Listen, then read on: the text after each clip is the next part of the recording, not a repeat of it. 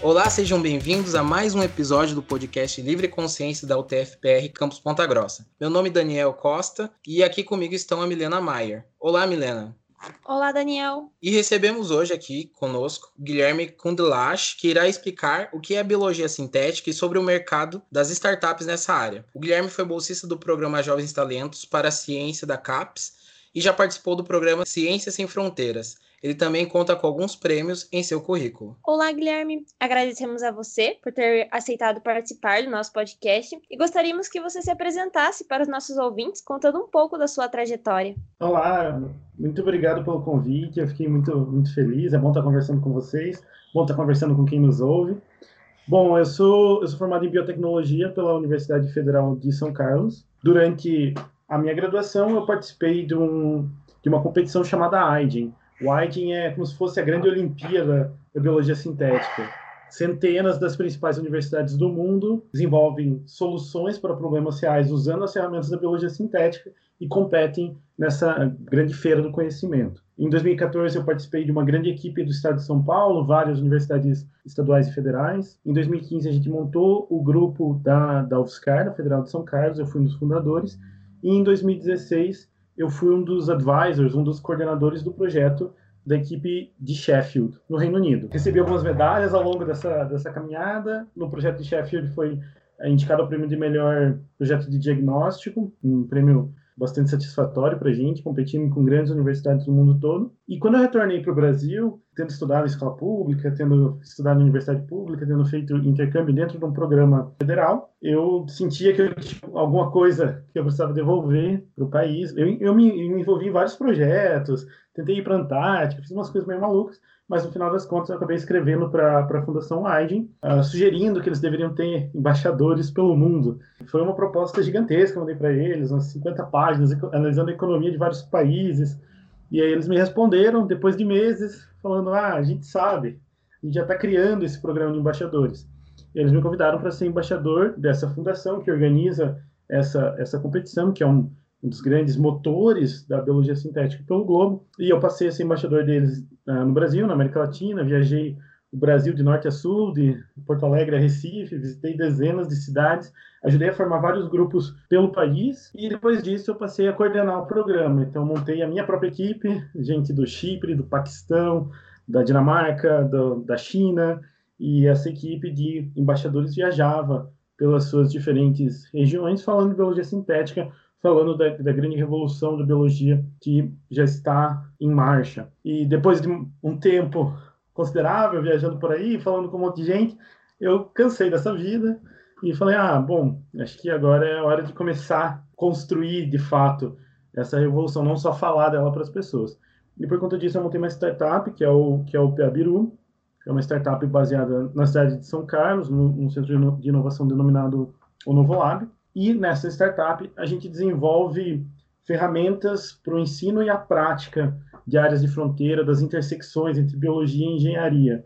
Então, biologia sintética, internet das coisas vivas, enfim, são kits educacionais para que todo, todo mundo, em qualquer lugar, consiga é, fazer parte dessa revolução tecnológica. Atualmente eu sou o CEO do, do PABIRU e também trabalho no After que é uma iniciativa da Fundação Aiding que reúne os 50 mil participantes da competição utilizam o potencial dessas pessoas. Muitos são CEOs de, de startups, vários estão na indústria, alguns tornaram diplomatas. Então, ele tem uma série de programas voltados para academia, para diplomacia internacional, para empreendedorismo. Eu coordeno alguns desses programas, especialmente na academia. Então, hoje eu trabalho na Fundação Aiden e no PABIRU. Bom, o primeiro uso do termo biologia sintética foi com a publicação de um artigo francês em 1910 que tratava da teoria físico-química da vida na geração espontânea, e em 1912 o termo surge novamente no artigo A Biologia Sintética.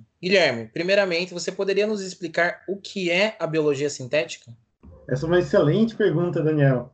Bom, quando esse termo foi cunhado no início do século passado, a gente nem mesmo entendia o que era a vida, quais eram as peças por trás da construção da vida a gente foi entender a estrutura do DNA, entender como manipular DNA a partir dos anos 50, 60. E desde, desde aquele período começou a emergir uma ciência que é a biologia molecular.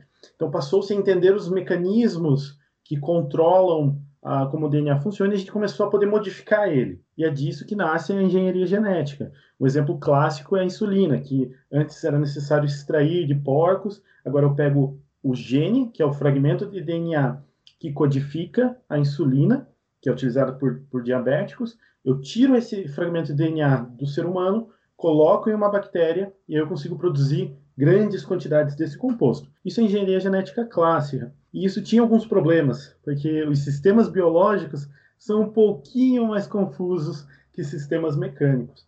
Então, é, foi extremamente importante, trouxe grandes soluções ah, na área da saúde, por exemplo, na agricultura com os transgênicos, mas ainda era bastante um processo de difícil controle. No início dos anos 2000, emerge então a biologia sintética, que não é uma área da ciência, é uma engenharia, e ela utiliza uma série de mecanismos e até mesmo o pensamento filosófico da engenharia aplicado a esses sistemas biológicos. Então agora eu vou buscar criar partes padronizadas de DNA e encaixando essas partes como se fossem legos, eu construo ferramentas biológicas que não existiam anteriormente. Então eu consigo construir máquinas biológicas que vão exercer a função que eu espero. E isso é como vocês devem imaginar, extraordinariamente revolucionário, porque agora eu posso construir uh, micro-organismos que produzem algum composto de interesse, que produzem plásticos, que produzem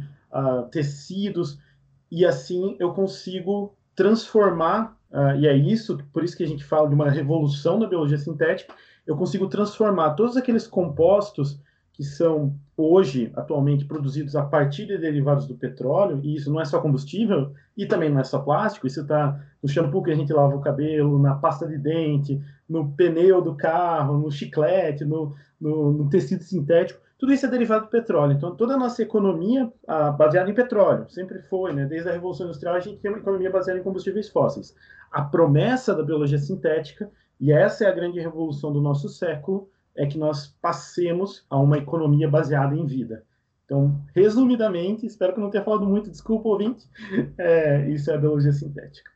Guilherme, você poderia citar algumas aplicações e também alguns trabalhos conhecidos nessa área?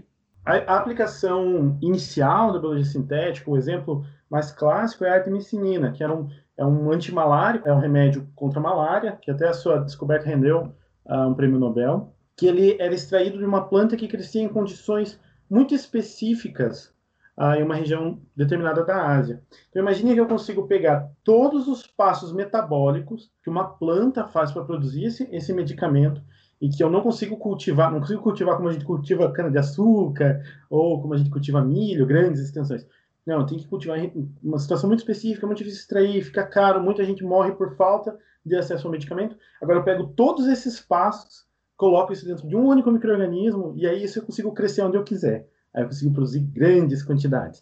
Então a aplicação inicial da biologia sintética foi para a produção de fármacos, medicamentos, que eram antes difíceis uh, de, de obter. Outra aplicação que já está se tornando bastante conhecida, a produção de bioplásticos. A gente tem no Brasil a Braskem, a maior produtora de bioplásticos das Américas. E se eu pudesse, a partir de açúcar ou a partir da, de sol, produzir plásticos ao invés de a partir de petróleo. Então essas são aplicações mais simples que já fazem parte do nosso, já estão se tornando comuns, né? Já estão no mercado.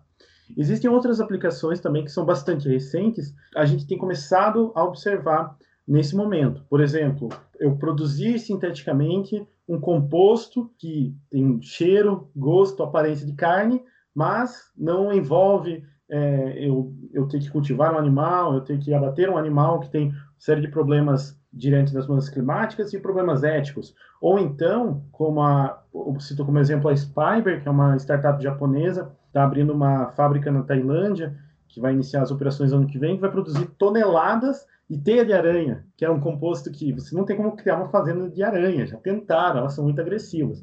Mas é um composto extraordinário, propriedades muito mais interessantes que o aço, que agora eu consigo produzir litros, toneladas disso a partir de micro-organismos. Ele já tem parceria com a Nike para fazer tênis, tem parceria com a, com a Boeing para fazer aviões. Então, o que já existem as aplicações que, que já estão no mercado, várias delas estão entrando nesse momento e por isso existe uma onda da biologia sintética chegando, muita gente, especialmente investidores, olhando para soluções no campo, e a gente também pode olhar para o futuro. Então, imagine vocês caminhar numa, numa avenida à noite, ao invés de postes, nós temos árvores engenheiradas para serem fluorescentes e iluminarem a nossa caminhada. Ou imaginem vocês eu poder ter todos aqueles compostos, a pasta de dente, o chiclete, tudo aquilo produzido a partir de açúcar. Então essas são, todos isso são pesquisas que já existem, é, ainda não estão em escala de mercado, mas devem chegar a, ao longo dessa década e da próxima. Muito bacana. E assim, dentro das aplicações, quais são os usos da biologia sintética na agricultura? Essa é uma ótima pergunta, Daniel, especialmente pensando no grande potencial agrícola do nosso país. Bom, a gente pode pensar primeiro nos próprios transgênicos, né? Os, os transgênicos são produtos da engenharia genética clássica, mas utilizando as ferramentas da biologia sintética, eles podem se tornar ainda mais seguros e podem ser produzidos ah, de forma mais rápida. Isso são produtos que já estão no mercado, o desenvolvimento deles ah, pode ser acelerado através da biologia sintética. A gente tem, inclusive, um grande exemplo no Brasil que é o CTC.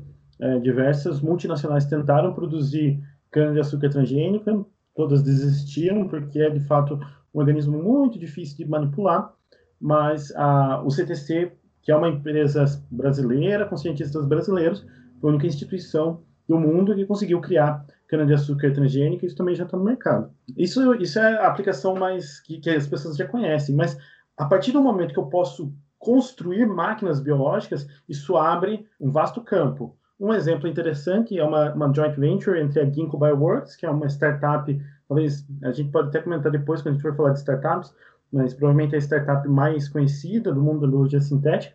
Ela construiu junto com a Bayer, que é uma empresa super tradicional, super antiga, uma, uma empresa que desenvolve uh, micro-organismos modificados, projetados, para extrair nitrogênio do ar e fixar isso no solo. Já existem organismos que fazem isso, mas eles não conseguem trabalhar com todas as plantas. Então, imagina ao invés de eu utilizar uh, fertilizantes químicos que produzem grandes danos ambientais, quem trabalha no campo sabe disso, né, isso é visível, eu pudesse utilizar só micro-organismos que vão ali viver em conjunto com a planta e produzir isso. Então, isso também já está em desenvolvimento. A gente pode pensar, e aí a gente parte mais para a parte fronteira, de vanguarda, essas outras duas que eu comentei já estão mais próximas da gente, mas você pode ter, por exemplo, organismos sentinelas, plantas que são engenheiradas para estarem o tempo todo monitorando o solo em que elas habitam e produzirem sinais. Então, a própria planta solicitaria, por exemplo, se houvesse necessidade de um, de um insumo específico ou se ela estivesse sendo atacada por uma praga. Então, as, as aplicações são vastas na agricultura, a gente já está começando a ver alguns frutos uh, concretos disso. E no contexto da pandemia, qual é o papel da biologia sintética? A gente teve uh, alguns exemplos bastante interessantes, né? Porque existem hoje, nesse momento que a gente está conversando, é, em julho, é, existem é, mais de uma centena de vacinas em desenvolvimento pelo mundo. Algumas utilizam tecnologias tradicionais, por exemplo, eu vou produzir o vírus, eu vou inativar o vírus. Essa é a forma que a gente faz vacina há muito tempo e ela é bastante consolidada. No entanto, algumas das empresas que têm desenvolvido vacinas, elas têm utilizado tecnologias mais modernas, não por isso, isso não torna elas necessariamente melhores, né, mas são distintas que fazem parte da biologia sintética. Então, utilizar DNA sintético, fazer uma vacina de DNA ao invés de ter fragmentos do vírus, ou então utilizar ferramentas de modelagem, porque um dos, dos grandes avanços que a biologia sintética trouxe para a biologia, de uma forma geral, é o conceito de modelagem, que é, é absolutamente comum né, na, na, engenharia, ninguém vai pensar em voar num avião, ninguém... A ideia de modelagem é fazer cálculos antes de eu construir alguma coisa. Então, você não vai subir num avião que ninguém fez alguma conta para ver se isso se sustenta no ar, ou construir um prédio para depois ver se ele fica em pé. Você constrói um modelo que prevê o comportamento do avião ou prevê o comportamento do, do prédio. Então, é, você pode fazer isso com micro-organismos, com organismos vivos, e prever como eles vão se comportar. Isso tem sido usado também no desenvolvimento tanto de novas drogas, né, simulando o, o encaixe de remédios, de fármacos com o vírus, tentando barrar a interação do vírus com a célula, quanto no desenvolvimento de novas vacinas. Também é interessante a gente notar que muitas das ferramentas de diagnóstico que foram desenvolvidas foram através de ferramentas da biologia sintética. Então, inclusive algumas delas foram feitas de forma aberta, com empresas de biologia sintética divulgando, distribuindo isso pelo mundo. Inclusive, a, a própria Ginkgo, que, que eu já citei, ela passou, ofereceu seus equipamentos para síntese de DNA em grande escala para projetos de Covid-19. Então, todas essas ah, frentes mais avançadas, né, tecnologias mais modernas da biologia, estão, de certa forma, relacionadas e fazem parte desse grande guarda-chuva que é a biologia sintética. E a área tem recebido grandes investimentos de todas, é, praticamente todas as áreas né, da, da atividade humana sofreram uma forte retração no mundo e a biologia sintética cresceu bastante, porque o mundo se deparou com um problema biológico e tem tentado utilizar a biologia para resolver esse problema. Guilherme, você comentou sobre árvores plantas engenheiradas. Muito se ouve sobre a geração de energia a partir de fotoluminescência. Como que a biologia sintética pode contribuir na geração de energias renováveis? Ah, essa é uma pergunta super interessante também. A gente pode abordar ela de diferentes aspectos. Por um lado, existem trabalhos, inclusive já tem até algum tempo que já foram publicados, que mostram que é possível modificar uma planta para ela produzir luz. Isso pode ser feito, né? E poderia, inclusive, isso tem uma aplicação teórica, né, que ajuda a entender como, como a planta se comporta perante as modificações que a gente faz nela, porque é visível, né? Então isso é de interesse. Mas também tem uma aplicação super interessante, como eu comentei, do ponto de vista urbanístico, né? Utilizar esses, essas plantas para iluminação pública. Isso é bastante interessante, enfrenta um grande problema, que é um dos desafios da biologia sintética, né, que é como eu impeço que o material genético dessas plantas que eu modifiquei se espalhe na natureza e de repente eu tenho a floresta que circunda a cidade, ela está toda brilhando à noite. Isso seria terrível, né? Então, esse é o grande desafio para essa tecnologia ser implementada, mas ela já existe. E aí a gente pode partir, é, pensando em energias renováveis, a gente pode partir para diferentes abordagens, né? Então, você pode desde ter a ideia de eu produzir energia em micro-organismos, né? Existem uma série de trabalhos a partir disso, né? De eu utilizar rejeitos agrícolas ou mesmo rejeitos industriais ou esgoto, né? Da, das, das grandes cidades e ter micro-organismos que consomem, se alimentam disso e a partir disso produzem energia elétrica. Hoje, o estado atual dessa tecnologia, existe isso, né? Isso existe na natureza, né? Mas tem sido modificado para aumentar essa produção, a, produtividade é muito pequena ainda. Eu não consigo ter uma usina que de fato produza, que opere dessa forma, mas eu posso também ter a produção de gases, né, a, a produção de biogás, então, micro-organismos que decompõem a rejeitos e produzem gás que pode ser utilizado na indústria, pode ser utilizado nas casas para cozinhar, para aquecimento, isso também já existe. Isso também é feito na natureza. Então, o que a, biologia sintética pode fazer é pegar essas, esses fenômenos que já existem na natureza e acelerar eles, otimizar eles, torná-los mais robustos e promover um ganho em produtividade. E a biologia sintética também ela pode ser aplicada em conjunto com outras tecnologias para a produção de energia renovável. Por exemplo, eu posso utilizar, criar micro-organismos para diminuir o impacto da produção de gases ah, dentro de uma grande usina hidrelétrica. Posso tentar usar algum, produzir organismos para tentar consumir ou diminuir a produção desses gases. Eu posso associar esses microrganismos com produção de energia a partir da luz solar, né? tentar criar organismos para diminuir o impacto ambiental da criação da, das placas fotovoltaicas.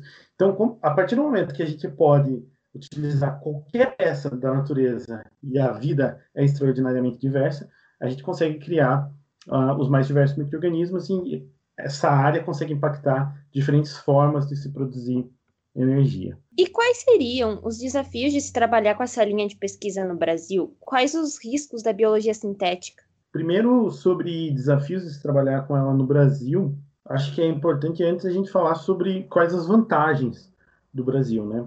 Então, se você pensar na, por exemplo, na última grande transformação tecnológica que o mundo experimentou, que foi a revolução dos computadores, que ainda ainda está em curso, né? A gente fala de internet das coisas, a gente fala de uh, big data, né? Ou mineração de dados, e isso na verdade é reflexo ainda, né? Desdobramento daquela revolução que começou a entrar na vida das pessoas no final dos anos 70 e início dos anos 80 e que começa lá uh, nos anos 40. Se você pensar nessa revolução, o Brasil pouco acompanhou essa, essa transformação tecnológica, porque a gente uh, tinha uma limitação de, da distância, tinha uma limitação da formação de pessoas, enfim. Agora, se a gente pensar na evolução da biologia sintética, a gente tem uh, um, acesso muito maior ao conhecimento. Então, a gente iniciou conversando sobre o é essa competição reúne universidades do mundo todo num só lugar, e os brasileiros participam, então a gente interage, tem facilidades de troca de conhecimento maior. Hoje, com a, com a internet, a gente pode assistir cursos do MIT da, na nossa cama, no nosso quarto. É mais fácil hoje a gente está lendo os grandes avanços que estão acontecendo lá fora. E além disso, a gente tem no Brasil uma tradição muito grande com a biotecnologia. Afinal, a gente utiliza, eu dirijo todos os dias com etanol. Quando eu falo isso, né, utiliza um biocombustível ao invés de uma coisa derivada do petróleo. Eu, faço, eu falo isso para os meus colegas que são do exterior, eles acham uma coisa de maluco. Nossa, os caras estão em 2050. Como é que pode isso? É, então, a gente tem uma tradição numa indústria da biotecnologia muito forte e a gente tem é, duas coisas essenciais para se fazer biologia sintética. Uma delas são as pecinhas de DNA. Então, se eu vou construir organismos juntando pecinhas de DNA, eu ter a maior biodiversidade do planeta significa que eu tenho a melhor coleção, a maior e melhor coleção de pecinhas do mundo para construir esses organismos. Então, ter a Amazônia e ter todos os nossos outros biomas que são extraordinários, Mata Atlântica, o Pantanal, são coisas realmente fascinantes. Ter isso nos dá muitas ferramentas para a gente construir organismos, desde que a gente, primeiro, não destrua, segundo, vá lá descobrir o que tem lá. E além disso, para eu produzir, por exemplo, uma camiseta feita de teia de aranha ou um shampoo com o composto derivado do, da cana-de-açúcar, eu preciso ou produzir açúcar, né, que alimenta esses micro-organismos, ou, se eu vou utilizar micro-organismos que fazem fotossíntese, eu preciso de sol. A gente tem uma vastíssima produção agrícola, não só porque a gente tem muita tecnologia no campo, mas também porque a gente tem solos férteis, a gente tem uma incidência solar muito grande. Então, o Brasil tem duas coisas: biodiversidade e sol. E isso não é mérito nosso, isso é geografia nos deu. E isso nos dá uma posição de vantagem fantástica na, na revolução da biologia. Dito, então, se a gente pensar, se você for discutir quais são os países em que isso pode se desenvolver mais facilmente, certamente o Brasil é um deles. Qual é o, os desafios que a gente tem? O principal hoje é que para você construir esses organismos, você vai utilizar muitas vezes DNA sintético. Qualquer, qualquer pessoa que trabalha com DNA sintético vai, pode contar para vocês que sempre que é preciso importar DNA é um problemão. A Anvisa não entende o que é aquilo, barra, fica um tempão lá parado, é complicado. Fora os custos de trazer material de fora. Então, especialmente DNA, né, mas todos os outros reagentes, é, esses compostos não são produzidos no Brasil, ou poucos deles são. E aí, com isso, a nossa pesquisa acaba ficando muito mais lenta. Então, se você olhar para as nossas empresas que estão na fronteira, como por exemplo o CTC, que eu já citei, a Braskem, que eu já citei, eles acabam abrindo escritórios de pesquisa no exterior, nos Estados Unidos. A Braskem abriu em Boston, o CTC também abriu nos Estados Unidos. E eles abrem essas unidades lá fora porque eles precisam ter a velocidade que seus concorrentes têm. A gente não tem isso hoje no Brasil. Então, para a gente conseguir competir nesse cenário global da biologia sintética, que a gente pode ser um dos grandes líderes, a gente precisa que esses ah, esses bloquinhos, essas peças que a gente usa, sejam produzidas no Brasil. A gente já tem algumas startups que estão começando a trabalhar com isso, mas ainda é bastante incipiente. Então, para mim, na minha visão, o grande desafio para se fazer biologia sintética no Brasil, além da questão de captar investimentos, né, que o, o cenário é mais fácil uh, nos Estados Unidos, por exemplo, além dessa questão, principalmente essa questão do, da produção dos reagentes. A gente precisa ter elas dentro do país para ter velocidade, para conseguir competir no nível mais alto. Agora, pessoal qualificado nós temos, tradição é, na indústria biotecnológica nós temos, talvez, se não a maior do mundo, uma das maiores. Sol nós temos, biodiversidade nós temos. Então, nós temos a faca e o queijo, nós precisamos é, de projetos nacionais para utilizar essas ferramentas que estão conectadas e, e, não perder o bonde da história, né? Porque se a gente perde o momento de embarcar na revolução da biologia sintética, também se torna problemático. Quanto aos problemas da biologia sintética, é, isso eu vou falar de forma global, né? Isso não é só desses avanços no Brasil. Imagine que você constrói um avião.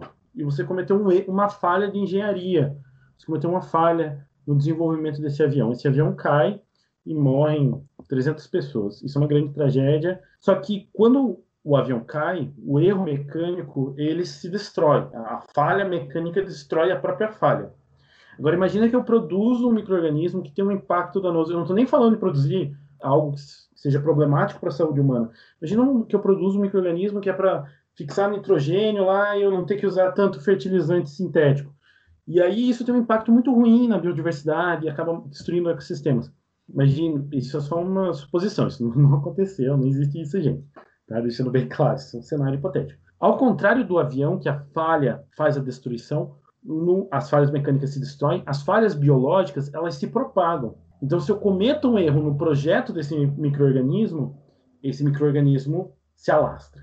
E aí eu vou ter um problema bem maior. Então, o grande problema da biologia sintética é um problema de segurança. Como criar mecanismos para garantir que esses erros sejam contidos ou que esses erros nunca existam, né? Esse é o, o grande limite das aplicações da biologia sintética. Então, se a gente for ver o que existe hoje de mercado, são coisas que eu consigo conter. Eu vou produzir bioplástico, eu não vou produzir no chão, eu vou produzir num bioreator, que é uma panela de pressão gigante. E aí, se acontecer algum erro, está contido ali dentro, né? Agora, para uma aplicação na agricultura ou mesmo na saúde humana, tem, tem essa ideia, por exemplo, de eu ter ingerir um microorganismo, ele habitar o meu corpo e aí ele, ah, conforme eu for ter um, um problema, ele produzir o medicamento dentro de mim e prevenir o meu problema. Seria extraordinário. Só que como que eu tenho certeza absoluta que isso não vai provocar minha morte? Então esse, esse é o desafio atual da biologia sintética, criar mecanismos de controle para trazer segurança ao campo. E o outro problema é que, e aí é um problema em geral da ciência, é que a tecnologia avança mais rápido que a ética.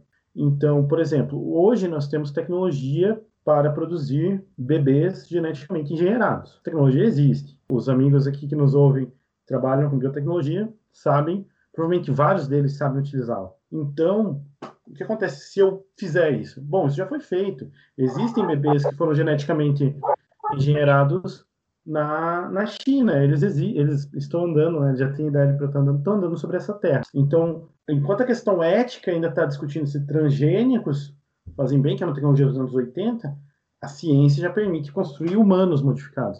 E aí, será que a gente quer isso? Será que a gente deve fazer isso? Então, o outro grande desafio da biologia sintética, que a discussão ética consiga avançar junto com a tecnologia. Startup é um termo em inglês usado para definir empresas que ainda são jovens ou recém-criadas e apresentam grandes possibilidades de crescimento, e sabemos que você tem um papel em startups de biologia sintética. Pegando o gancho do que o Daniel falou, você poderia nos dizer quais os tipos de startups que estão sendo desenvolvidas ou que já existem no Brasil? Você vê potencial de crescimento nelas? Essa é uma boa pergunta, Milena. Antes de te responder, eu acho que é legal falar um pouquinho do cenário global, porque o cenário no Brasil ainda é bem uh, inicial. Então, quando a gente fala de, de startups de biologia sintética, o exemplo, geralmente o exemplo que eu uso, que a maioria das pessoas usa, é a Ginkgo Bioworks. Ela é uma startup que foi criada, se eu não me engano, em 2006, e ela desenvolve organismos on demand. Então, eu sou uma grande indústria, sei lá, papel e celulose, eu quero um microorganismo para degradar esse composto, que é um, que é um rejeito, pode causar um dano ambiental, e aí eu chego para Ginkgo e falo, Ginkgo, fabrique esse, projete esse microorganismo para mim. E eles constroem esse microorganismo e cedem à empresa. Então eles não desenvolvem produtos aos clientes, eles desenvolvem para outras empresas. E a gente tem uma, ela é o primeiro, ela foi o primeiro unicórnio da biologia sintética. Unicórnio é uma startup que é avaliada em um bilhão de dólares. Startup, né, são, são essas empresas de que cre têm um crescimento muito rápido, né? Então o objetivo da maioria delas é se tornar um unicórnio. O grande exemplo do unicórnio é o Facebook, né, que se desenvolveu muito rápido e hoje está presente na vida de bilhões de pessoas. Então, a Ginkgo é um ótimo exemplo do que uma startup de biologia sintética pode ser. A gente tem, tem uma série de outras que desenvolvem algumas das tecnologias que eu mencionei. Produzem telha sintética, que produzem é, alternativas para carne, que produzem bioplásticos, tijolinhos da indústria química, muitas da área da saúde. E esse cenário ele é mais presente uh, nos Estados Unidos, que foi onde a revolução da biologia sintética se iniciou e onde esse tipo de capital né, capital de risco para investir em, em startups é muito mais comum. Então, a vasta maioria dessas empresas está nos Estados Unidos. Existe uma parcela significativa que está na China, mas é um outro modelo, né, muitas vezes ligado ao investimento estatal. Poucas na Europa, por questões de regulamentação, e poucas no Brasil. A gente tem bem poucas empresas que de fato trabalham em biologia sintética. A gente tem startups de biotecnologia, usando, não modificando organismos, né, utilizando organismos da nossa biodiversidade, mas a gente tem poucas de fato de biologia sintética. Isso tem uma série de motivos. Primeiro que existe menos desse capital disponível né, no Brasil, não é tão comum se investir é, em coisas tão a longo prazo, né, porque a gente está falando de uma revolução que está em curso. Nós necessariamente usaremos produtos da biologia sintética, mas isso pode ser daqui dois, três anos, pode ser daqui 15, daqui 30 anos. Então, é, a gente tem pouco desse capital no Brasil, né, pessoas dispostas a fazer esse tipo de investimento, e, por consequência, a gente tem ainda poucas startups atuando em biologia sintética no Brasil. A tendência é, naturalmente, isso mudar, mas o que a gente vê mais nesse momento, atuando em biologia sintética, são grandes empresas, como a Natura, como a própria Braskem, que eu já comentei, como a, a Suzano, que trabalha com papel e celulose, como, então, são empresas que têm, grandes empresas que destinam parte do seu investimento em pesquisa para biologia sintética. Mas é uma realidade que deve mudar em breve. Agora, a gente tem visto, é, foi capa da The Economist, né, que é uma das grandes revistas de, de, economia do mundo.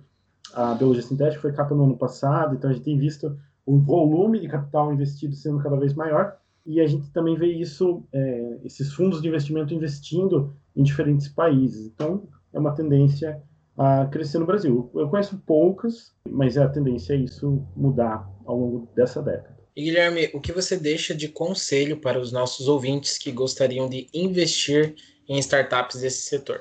Bom, eu acho que de uma forma geral, o conselho que eu deixo tanto para quem, tem, quem ficou interessado, quem investir em startups de biologia sintética, quanto para quem ficou interessado para conhecer mais sobre a área, é que a revolução da biologia ela é inevitável a gente está percebendo muito claramente ao longo dessa pandemia quanto as crises científicas são urgentes, né, e quanto ouvir a ciência se faz necessário. E a gente tem uma crise muito maior do que o coronavírus, que são as mudanças climáticas, que elas vão bater a nossa porta, isso é inevitável. Então a gente vai precisar, vai precisar, vai ser necessário, vai ser inevitável mudar a nossa matriz energética, mudar a forma como a gente consome. A revolução da biologia vai fazer parte disso. Vai mudar o que a gente come, o que a gente veste, os produtos que a gente usa no nosso dia a dia. Vai abrir novas fronteiras, tanto agrícolas, mas e se a gente puder, enquanto humanidade, ter um, um outro planeta para garantir a nossa sobrevivência, transformar Marte em um planeta habitável como a Terra, se a gente puder produzir alimentos verticalmente nas cidades ou nos oceanos, utilizando organismos construídos para isso. Então, uma série dos desafios que a humanidade já vem enfrentando, mas que vão se aprofundar ao longo desse século, serão resolvidos com biologia, especialmente a biologia sintética. Então, essa revolução é inevitável. Ela vai atingir todos nós, ela vai atingir todas as áreas da atividade humana. Nós vamos ter bactérias que armazenam informação, que fazem processamento de dados de computadores. Nós vamos ter profundas mudanças na forma que a gente produz combustíveis. Então, assim, qualquer área da atividade humana que você puder imaginar vai ser atingida mais cedo ou mais tarde por essa transformação. E quem embarca, quem está na vanguarda dessa transformação é quem sofre mais, né? Afinal, na, nas batalhas, né, quem vai à frente é quem acaba é, vindo ao chão. Mas, e o avanço também é mais lento, mas são, são os pioneiros que vão colher os maiores frutos. Então, tanto para quem quiser investir financeiramente, mas quem quiser investir seu tempo, seu conhecimento e se especializar na área, o conselho que eu tenho para dar é: isso é inevitável.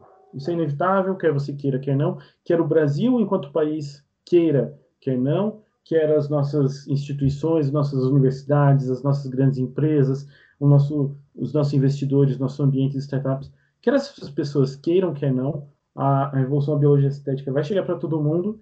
A, quem estiver surfando essa onda vai colher muitos frutos lá na frente. Então, o mundo que vai emergir disso tudo é um mundo mais sustentável, mais verde, mais equilibrado. melhor para todo mundo, mais saudável. Vai ser excelente ter o Brasil numa posição de líder dessa grande transformação que nos aguarda. E chegamos ao final da entrevista com o Guilherme Condulati. E mais uma vez agradecemos a ele pela participação. E quais seriam suas considerações finais, Guilherme? Ah, eu que agradeço, Milena, agradeço, Daniel. Fiquei muito feliz em poder conversar com vocês um pouquinho hoje. O que eu tenho a dizer é que nós precisamos, nós temos todo esse potencial que eu comentei, essa evolução é inevitável, então nós precisamos de pessoas para carregarem essa revolução dentro do nosso país, dentro da nossa América Latina. Então, fica o convite a todos que ficaram interessados em imaginar organismos que habitam dentro do nosso corpo, ou colonizar Marte, ou produzir organismos que degradam os plásticos dos oceanos. Não sei, a, a, a diversidade de máquinas extraordinárias que a gente pode criar é tão grande quanto é a diversidade da vida na Terra. E, então, para todos vocês que ficaram interessados, eu sugiro que busquem, busquem conhecimento, como o Etebilu nos diz, porque essa área é, certamente vai ser extremamente impactante. E quem tiver, quem está embarcando nela agora, nós seremos os grandes pioneiros dessa, dessa grande revolução tecnológica. Convido também a quem quiser conhecer um pouquinho do que a gente faz no Piabiru, a gente desenvolve algumas ferramentas de ensino, podem ser interessantes, então confiram lá nossa, nossas, nossas páginas nas redes sociais, nosso site. E de uma forma geral, o que eu queria dizer é que o Brasil tem o potencial de estar na frente, de estar transformando o mundo de uma forma geral, e nós não podemos deixar essa oportunidade de passar. Estamos encerrando o episódio de hoje do Livre Consciência. Agradecemos também aos ouvintes e desde já deixamos o convite para nos fazerem companhia nos próximos episódios. Lembramos que eles estarão disponíveis em nossa página no Spotify todas as quartas-feiras a partir das 18 horas. E também vocês conseguem nos acompanhar através do nosso Instagram, arroba Livre Consciência. Até mais!